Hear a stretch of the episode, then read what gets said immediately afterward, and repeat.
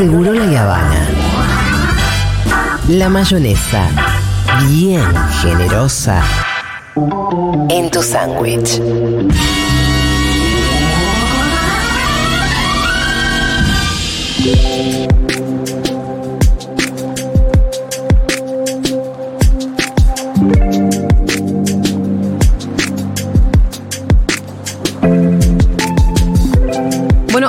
Cosas, tantas cosas están pasando estos días, ¿no? Es que se está llevando a cabo la audiencia pública para establecer nuevos precios del gas. Hay una que van a subir, no van a bajar. Ay, Dios. Eh, bueno, está convocada por el Ente Nacional Regulador del Gas y hay todo tipo de expositores. Las audiencias públicas forman parte de una formalidad para llevar adelante, por ejemplo, la modificación de los precios, pero entiendo yo que ¿No son vinculantes? no sí? son vinculantes, pero sí son obligatorias. Claro. O sea, vengan, conversen, lo cual está bien, expongan. Este, pasa que cuando están pasando tantas cosas juntas, uno mira ahora la tele y en realidad lo que está sucediendo también es un plenario, una se está empezando a tratar la ley ómnibus en comisión. Y entonces Todos al mismo tiempo, el tsunami. todo junto al mismo tiempo, pero esta audiencia es muy importante. Por eso nosotros queríamos dedicarle al menos un ratito a hablar con un especialista que es Juan José Carvales, es titular de la consultora Paspartú, eh, asesor en hidrocarburos, energía, minería, ambiente, políticas públicas. Fue subsecretario además de hidrocarburos en Argentina entre el 2019 y el 2020. Juan José, ¿cómo estás? Julia Mengolini te saluda.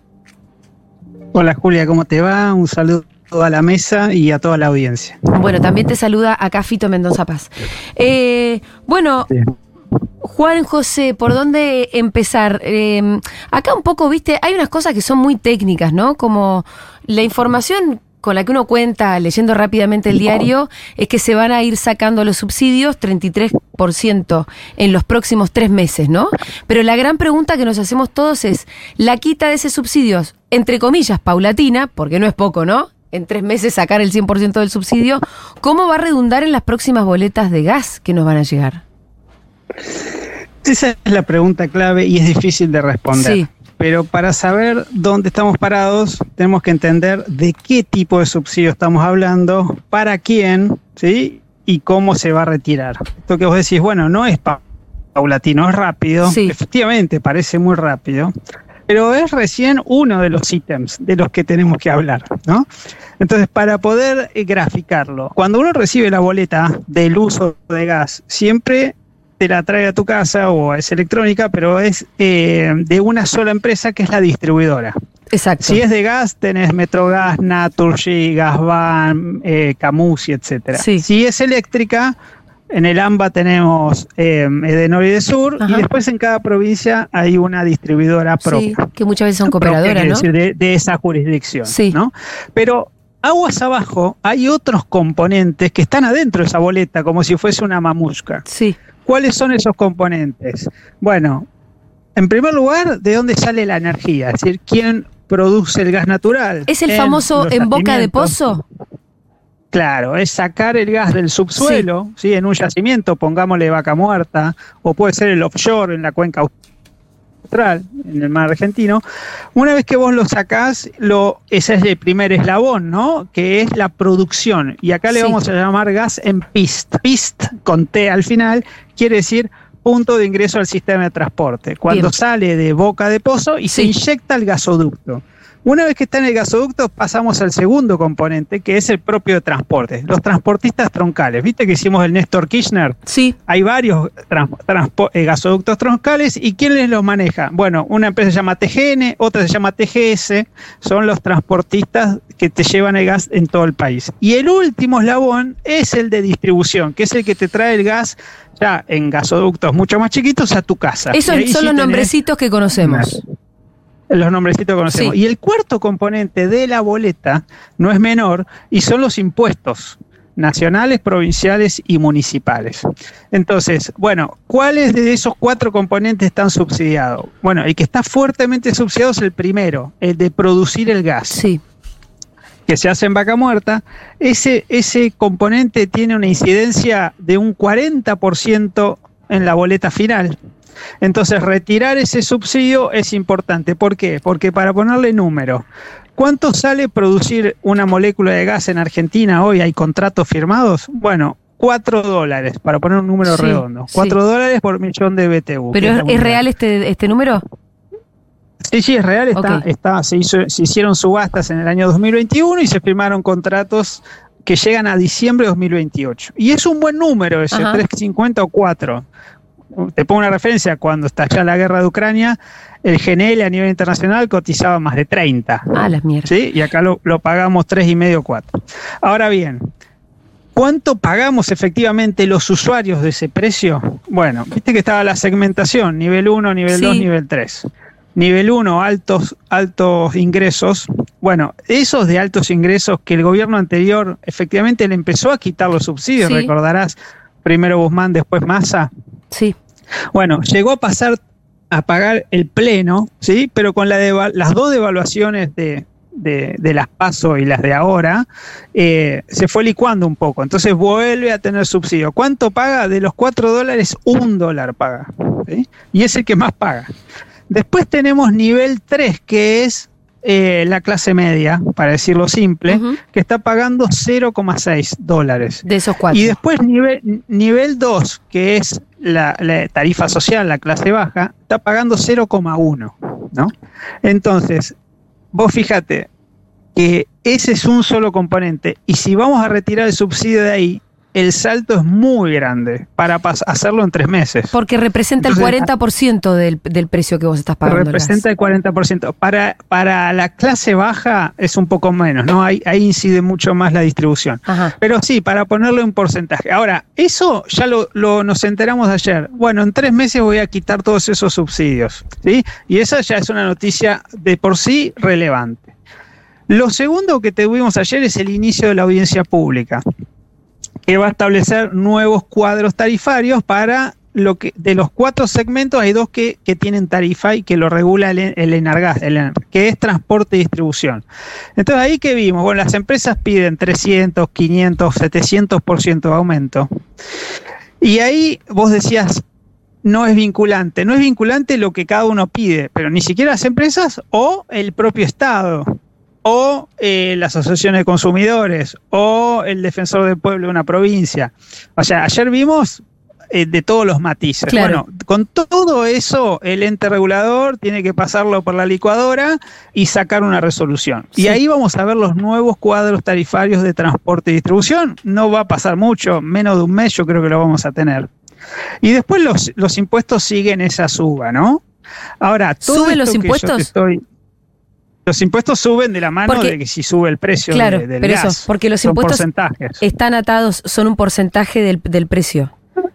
Claro, entonces todo eso va a influir. ¿A quién le va a influir? Bueno, a la clase alta N1 va a tener un pequeño aumento. Ya lo tuvo el año pasado y no pasó nada. Se le viene sacando los subsidios, aparte se le viene sacando los subsidios, como vos decías, bueno, después de la devaluación. Exact- eh, exactamente, a N1 y a los comercios se le viene sacando. Ahora, la clave está en N3, la clase famosa clase media en nuestro Sí, país. Sí, porque la segmentación afectó muy poco al N3, muy Mm. poco. Los aumentos fueron por debajo de la inflación, ¿sí? y se lo pegó mucho al N2, decía a la clase baja, a, a- a la tarifa social. Si el, el gobierno ahora en tres meses elimina todo ese subsidio, pongo un número estimativo, no es que sea así, nos falta saber los cuadros tarifarios, etcétera.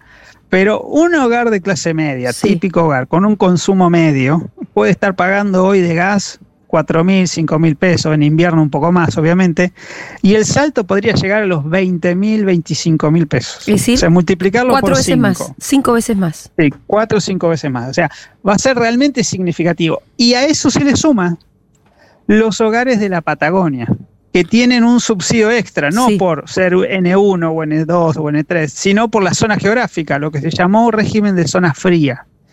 Que el gobierno el año pasado o a fines del anterior lo extendió, sí, y que llega a la mitad de la provincia de Buenos Aires, extendió geográficamente. Y ese subsidio por zona llega en algunos casos al 30% y en otros hasta el 50%. Y eso está, se da a través de un fondo fiduciario. Y el gobierno en el proyecto de ley autoriza a quitar los fondos fiduciarios que tienen subsidios eh, energéticos. Si estas dos cosas, eh, o tres, ¿no? Gas mayorista, eh, tarifa, transporte y distribución y régimen de zona fría, si todo eso se elimina, eh, el próximo invierno va a ser crítico, crítico Sí. para la Patagonia, que tiene volúmenes más altos de Ay, consumo. por favor. Claro, mi, porque mi esos vieja, números. mira, la situación de mi vieja que se va a quedar sin poder pagar la prepaga y se va a cagar de frío. No, porque aparte ese consumo que decías de que podría pasar de 5.000 a 20 o 25.000 eh, era para más los centros urbanos. Imagino que eh, en la Patagonia ese número a cuánto se puede llegar a ir. Sí, el doble, tran- tranquilamente, porque ya el consumo hoy es el doble. Claro. Entonces, porque se consume gas todo el año. Ahora, esto que decimos es solo para el gas natural. Después tenés energía eléctrica. Sí. A fin de este mes va a haber audiencias públicas Sí. como la de ayer eh, para transporte y distribución eléctrica. Ahí también el gas, el, perdón, la energía eléctrica mayorista, ¿sí? igual que con el gas, está fuertemente subsidiada, e incluso más que en el gas. Eh, ahí no sabemos en cuánto tiempo el, gobierno va a retirar eh, ese subsidio. Si lo hace así, tipo shock, como Sí. dijo en el gas, eh, se va a sumar a esto que estamos diciendo. eh, y nuevamente, para la, la clase media va a ser un, un impacto muy significativo. Em, ¿Quién se beneficia de esto? Bueno, Porque eh, las empresas, por- porque vos recién, perdón, me hiciste todo un- una eh, descripción muy pormenorizada de cómo se va componiendo, ¿no? El, sí. el precio de, de la boleta que te llega a tu casa, pero además también el caminito del gas, ¿no? Sí. que vos lo sacás hasta que llega a tu hornalla. Em, Sí. Y hay distintas empresas que se involucran ahí, porque una cosa es sacarla, sacar el gas del pozo, otra cosa es transportarlo, otra cosa es distribuirlo. Acá tenés distintas empresas también, ¿no?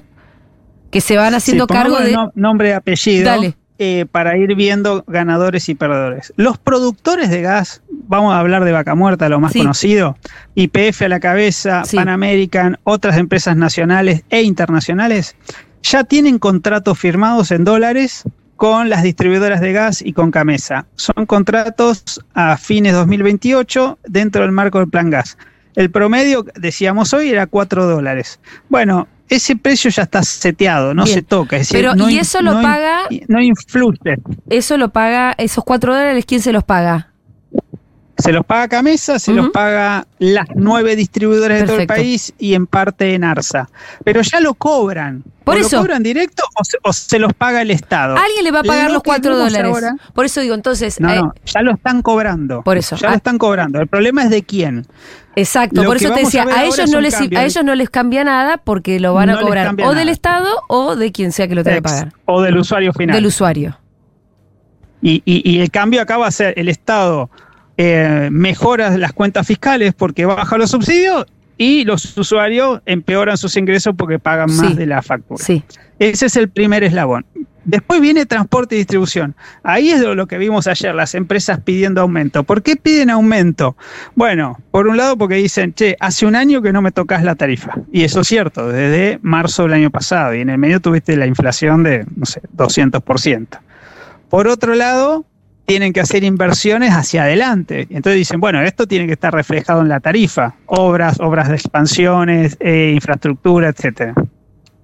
Eh, pero está bien, las empresas pueden pedir lo que quieran pedir y será más o menos razonable. El tema es después el, el, el Nargas es, o el ENRE para el de Sur tiene que decir, bueno, esto me parece adecuado, esto no, esto lo veremos más adelante cuando se haga en el primer DNU, perdón, abre una ventana, en el primer DNU no el 70, sino el primero, el 55, se declaró la emergencia tarifaria y energética y se le dijo a los entes que tienen un año para hacer una revisión tarifaria integral, que es una revisión a fondo, ¿no? Pero para eso vamos a tener que esperar un año. Ahora va a haber revisiones transitorias, adecuaciones transitorias, que es esta audiencia pública de hoy. Pero bueno, ¿quiénes se benefician ahí? Los transportistas troncales y las distribuidoras. Se benefician porque parte de lo que paga la tarifa es una rentabilidad que debería ser razonable de acuerdo al negocio. Sí. Eh, bueno, ahí habrá opiniones para todos los gustos, ¿no? Que es mucho, que es poco. Bueno, hoy vienen perdiendo claramente por la inflación. Ajá. ¿Y el problema cuál es ahí? Porque esto Vienen perdiendo, pero, pero perdón, porque, pero ¿tienen rentabilidad Sí. o no? Bueno, sobreviven, digamos, no se van a la quiebra, ¿no? Y operan el servicio. Pero el problema es que para no, para no perder rentabilidad, dejan de hacer inversiones. ¿Y eso en qué se refleja al final del día? En una baja en la calidad del servicio. Y esto se ve muy claro en energía eléctrica. ¿Por qué? Porque hay cortes. En el verano hay cortes. Las líneas se recalientan, las estaciones transformadores explotan y nos quedamos sin luz. ¿Eso por qué? Porque no se invierte. ¿Por qué no se invierte? Porque la empresa dice, ah, yo no tengo con qué. Entonces, ojo, porque esto es como me muerdo la cola, la empresa no pierde, pero después el servicio cada vez es peor. Eh, ahí viste que, que, yo de esto, eh, la verdad que entiendo poco, pero hay críticos de, de, de, del hecho de haber subsidiado durante tanto tiempo a las tarifas y no solamente por una cuestión de, si querés, injusticia social, sino que también esto trae descalabros macroeconómicos. ¿Es cierto esto? ¿Me, me puedes explicar de qué manera redunda después? Eh, ¿Por qué es un problema que el Estado subsidie las tarifas? Básicamente esa es la pregunta. Sí, eh, esa visión es cierta, hay, muchos actores que la sostienen, lo vimos en los años 2014 y 2015, que eh, la falta de energía llevó a grandes importaciones, GNL, gasoil, eso derivó en un déficit energético que llegó a este, 7 mil, 8 mil millones de dólares anuales y terminamos en el cepo y el gobierno perdió las elecciones. El gobierno que volvió, que vino en ese momento de Macri 2015-16 sí. con Aranguren, recordarás, hizo un tarifazo que la, la, Corte lo aminoró un poco con el fallo CEPIS, sí. pero fue un salto duro. Bueno, después, ¿qué pasó? El propio Macri al final de su gobierno pisó las tarifas cuando la macroeconomía explotó. Y después el gobierno de Alberto Fernández, con pandemia primero y después con las disputas internas, volvió a pisar las tarifas. Claro. Por, y hoy este nuevo gobierno quiere otra vez hacerlo de Macri y parece que más rápido todavía. Sí. Ahora bien, ¿qué eh, ¿qué, qué, ¿qué efectos puede tener esto? ¿Por qué afecta a las cuentas fiscales? Bueno, porque cuando el Estado subsidia en demasía para sus posibilidades, eh, tiene que conseguir o, o emite o, o, se endeuda, mm, okay. digamos, de alguna manera tiene que conseguir ese dinero. Sí. ¿Cuánto es hoy el subsidio? Hoy, y estamos hablando de un punto y medio de, del PBI. ¿Es mucho, es poco? Bueno, hemos llegado a rozar los dos y medio, tres puntos del PBI en el año 2014, 2015, eh, y también hemos estado por debajo de un punto. Eh, todo, Entiendo, todo el problema es el déficit que genera sí. eh, el gasto. El problema es el déficit. Sí. Vamos a qué pasó después de la guerra de Ucrania en Europa, ¿no? Que estaba todo liberalizado. Bueno, los países salieron a subsidiar la tarifa o a darle plata directamente en el bolsillo sí. a los usuarios. Es común esto, no es una anomalía argentina el subsidio. Ahora, la otra pregunta es la, la equidad ¿no? distributiva. ¿Le tengo que subsidiar la tarifa a gente que lo puede pagar? ¿Por qué no dedico ese recurso estatal que es escaso a otros fines que, que, sean realmente necesarios. Entonces, ahí recordemos el discurso de, de Guzmán, ¿verdad? Bueno, los subsidios son pro ricos. Y efectivamente, cuando se le eliminó el subsidio al N1, no pasó nada, porque la gente lo puede pagar. Sí. Eh, que está en esa situación. Entonces, ¿por qué lo voy a subsidiar? Y lo subsidiamos durante años y fuertemente, sí, y hoy ahora, siguen estando subsidiados. Había una dificultad en la segmentación, entiendo yo, ¿no? En la implementación de la segmentación. Sí, se hizo medio a los tumbos, acordate con un cambio de ministro. Eh, Además que estuvieron dándole vueltas al tema como 10 años. Sí, sí, sí, venía para atrás. No es fácil desde el punto de vista técnico, pero a la vez hay que tener voluntad política. Sí, claro. Y, entonces, y eso nunca quedó claro. Ahora, digamos lo siguiente. Así como está mal subsidiar a Mansalva y durante mucho tiempo, sí. y sobre todo en contexto de inflación, también está mal quitar todos los subsidios juntos cuando a la vez subís todos los costos de la economía y los sueldos quedan planchados. Sí. Entonces, acá pasamos de un péndulo al otro. Es muy difícil encontrar como la avenida del medio, algo razonable. ¿no? Eh, bueno, la política de segmentación parecía que iba en ese sentido, pero después al final llegás a la época electoral y bueno, y, y, y ningún gobierno quiere tocar eso. Le pasó al propio no, Macri. Igual acá veo eh, que... Macri terminó con un DNU eh, especificando las naftas. Sí. O sea, Macri lo hizo. Entonces, no, y, y, mirás países de la región y tampoco es un tema sencillo esto. No, ahora pareciera que, bueno, que Milei tiene una suerte de, casi impunidad para hacer cualquier cosa, cosas que otros gobiernos hubiesen calculado muchísimo de hacer o no hacer.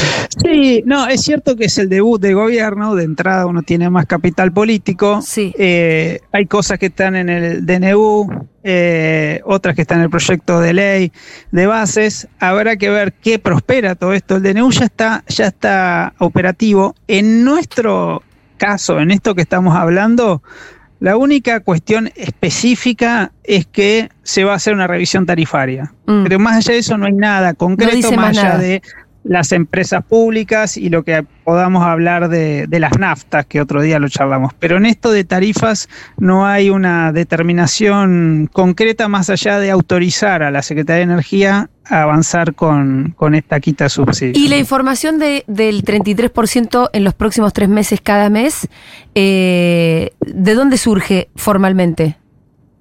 Lo anunció ayer el secretario de Energía, Está bien. Rodríguez Chirilo. en Pero no está, digo, no está en plasmado en alguna norma que se haya enviado a algún lugar. No, no, no, no, fue una novedad de ayer Sí. en su exposición en la audiencia que encima no pudo no pudo transmitir el- la No le presentación funcionaba así, el, subirla, Zoom, así que el Zoom. de- después después circuló. Eh, uno imagina que eso es, digamos, el informe que la Secretaría de Energía le eleva al ente regulador que debería ser independiente de la Secretaría de Energía. Hoy está intervenido, pero debería ser independiente. Entonces la Secretaría de Energía le dice, yo quiero esto, más allá de lo que te pidan las empresas. Entonces, ahora, ese 33%, ¿sí? Eh, es una hoy una potestad de la propia Secretaría de Energía, porque es el componente del gas que decíamos, ¿no? El, boca de pozo. Entonces, esto que anunció la Secretaría de Energía lo, lo podríamos ver plasmado inmediatamente en una resolución eh, de la, la propia Secretaría y, y como dijo, empezaría ya en febrero. O sea, veríamos los primeros efectos ya con la boleta de febrero. Madre mía. Eh, Juan José, te agradecemos muchísimo. Muy esclarecedora la nota. Bueno, quedo a disposición. Dale. Un saludo a toda la sentada. Lo vamos a tener totalmente en cuenta. Gracias. De nada, hasta luego. Era Juan José Carvajales, titular de la consultora Passepartout, bueno, experto en todas Pero estas qué cuestiones. claridad, Dios. Además, muy didáctico, ¿no es cierto? Sí, recontra, Yo iba tomando todo. nota. Gas, precio en boca de pozo, transporte, distribución. Bueno, eh, la conclusión es que días, Y aparte te voy a decir una novedad en la familia Mengolini Vázquez. Sí, Nosotros el año pasado hicimos la inversión de poner la caldera claro. para pasar a calefaccionarnos con gas. Sí, igual la luz también va a subir, así que. Sí, andás a ver. Pero bueno, yo no tengo ni con qué comparar lo que se va a venir en el invierno, No, porque no. nosotros usábamos la hornalla nada más. Y ahora es otra historia. Bueno, muy bien, ya veremos cómo sigue todo esto. Vamos a escuchar un poquitito de música, Tanda. Poner la triple T, Nico, escúchame, que estoy cansada. Estoy cansado, jefe.